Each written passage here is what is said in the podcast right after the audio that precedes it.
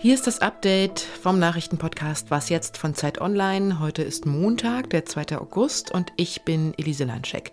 Bei mir geht es heute darum, wie Belarus versucht, politischen Druck auf Sportlerinnen bei Olympia auszuüben und um die enorme Hitze und die Waldbrände in Südeuropa. Redaktionsschluss für diesen Podcast ist 16 Uhr.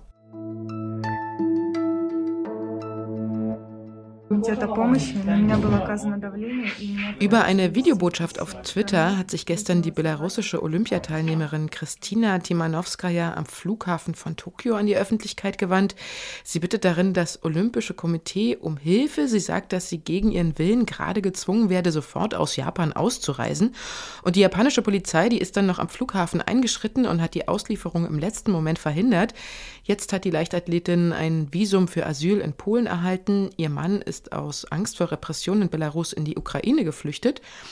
Ganz kurz nochmal zum Hintergrund. Die 24-Jährige hatte auf Instagram zuvor belarussische Sportfunktionäre kritisiert, weil sie wohl gezwungen worden war, so sagt sie, am 4x400 Meter Rennen teilzunehmen. Dabei hatte Timanowska ja gar nicht für diese Disziplin trainiert. Der Fall hat international großes Aufsehen erregt. Es gibt viel Kritik am belarussischen Präsidenten Lukaschenko und darüber spreche ich jetzt mit Simone Brunner. Sie schreibt bei Zeit Online vor allem über Osteuropa und kennt sich aus mit dem Regime in Belarus. Hallo Simone. Ja, hallo. Was genau hätte denn Timanowskaja gedroht, wenn die japanische Polizei ihre offenbar erzwungene Ausreise nicht verhindert hätte? Ja, also was wir von den letzten Monaten wissen, also was sich an Repressionen in Belarus abspielt, ähm, kann durchaus erwartet werden, dass, sie, dass ihr Gefängnis gedroht hätte, ähm, weil das Lukaschenko-Regime derzeit wirklich sehr brutal und sehr hart ähm, gegen Regimegegner vorgeht. Dazu muss aber gesagt werden, dass ähm, Timanowskaja in ihrem Videostatement auch gar nicht explizit ähm, Lukaschenko angegriffen hatte, sondern nur das Olympische Komitee der Republik Belarus kritisiert hat und eine Trainerentscheidung. Aber in den Staatsmedien in Belarus ähm, ist Timanowskaja inzwischen schon zu, zu etwas wie dem Staatsfeind Nummer eins gemacht worden. Es sei Verrat, ähm, dass sie sich so kritisch über das Olympische Komitee geäußert habe. Ähm, und jede Kritik am Sportverband ist inzwischen also scheinbar auch schon Kritik am Regime selbst. Jetzt gibt es ja weltweit harte Kritik an dem Vorgehen von Lukaschenko, aber was ich mich frage ist, interessiert das die belarussische Regierung überhaupt? Na, also was wir auch in den letzten Monaten gesehen haben, also ist, glaube ich, dass das eher nicht der Fall ist. Also Lukaschenko schert sich ja jetzt nicht mehr besonders um seine internationale Reputation. Das haben wir auch spätestens gesehen im Mai, ähm, als äh, eine, eine Ryanair-Maschine zu einer Notlandung in Minsk gezwungen wurde wohl nur deswegen, um einen Regimegegner ähm, in die Finger zu bekommen. Also Lukaschenko ist die Außenwirkung seiner Handlungen schon lange egal. Welche internationalen Maßnahmen wären denn überhaupt wirkungsvoll, wenn EU-Sanktionen schon offenbar nichts bringen? Was helfen würde, also Lukaschenko wird natürlich immer noch vom, von seinem wichtigsten Partner, von Wladimir Putin in Russland gestützt. Und solange das auch weiter der Fall ist, werden auch internationale Sanktionen, westliche Sanktionen nichts äh, oder wenig an der Lage in Belarus selbst ändern können. Danke, Simone. Ja, danke.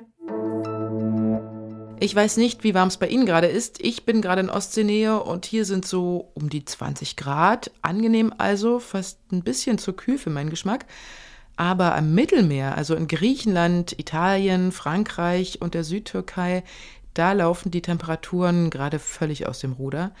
44 bis 47 Grad werden in Griechenland heute und morgen erwartet. Meteorologen sprechen bereits von einer historischen Hitzewelle, der längsten und heißesten seit 1987. In Athen kommt die Stromversorgung an ihre Grenzen, weil Klimaanlagen auf Hochtouren laufen und wegen der immer wieder aufflammenden Waldbrände müssen Menschen in Sicherheit gebracht werden. So wurden zum Beispiel fünf Dörfer in der Nähe der Stadt Patras evakuiert, teilweise mit Booten, weil ja der Landweg durch die Flammen versperrt war. Unklar ist leider, wann die Hitze in Griechenland nachlassen wird. Und da befürchten die Meteorologen, dass das noch bis zu zwei Wochen andauern könnte. Auch in der Südtürkei brennt es weiter und auch dort wurden wieder Dutzende Hotels und Dörfer wegen der Brände evakuiert.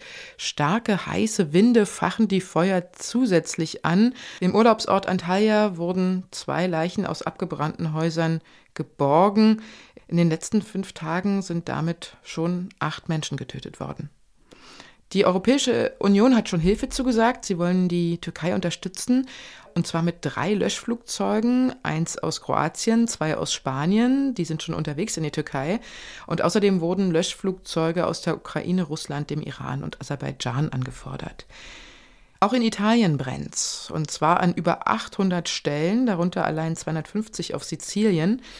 Und in Südfrankreich haben zwei Präfekturen den Zutritt zu allerlei Bergmassiven und Wanderwegen verboten, weil dort gestern auch schon Feuer ausgebrochen waren. Und zuletzt gab es auch aus Spanien Berichte über mehrere Waldbrände. CDU-Chef Armin Laschet hat sich dafür ausgesprochen, Straftäter auch weiterhin nach Afghanistan abzuschieben. Der Bild-Zeitung hat er ein Interview gegeben und sagt darin, wer in Deutschland straffällig wird, habe sein Gastrecht verwirkt und der Grundsatz Null Toleranz gegenüber Kriminellen erlaube keine Ausnahmen. Am Wochenende hatte sich auch Bundesinnenminister Horst Seehofer dafür ausgesprochen, nach Afghanistan weiter abzuschieben. Der SPD-Vorsitzende Norbert Walter Borjans hat ihn dafür kritisiert.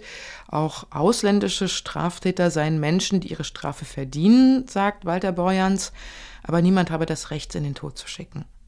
Parallel lief dazu heute diese Nachricht über den Ticker, nämlich, dass die Taliban weiter versuchen, mehrere wichtige Provinzhauptstädte Afghanistans einzunehmen und dass sie dabei auch Erfolg haben. Krankenhäuser sind mit den Verletzten der Kämpfe überfüllt, sechs große Flughäfen sind geschlossen.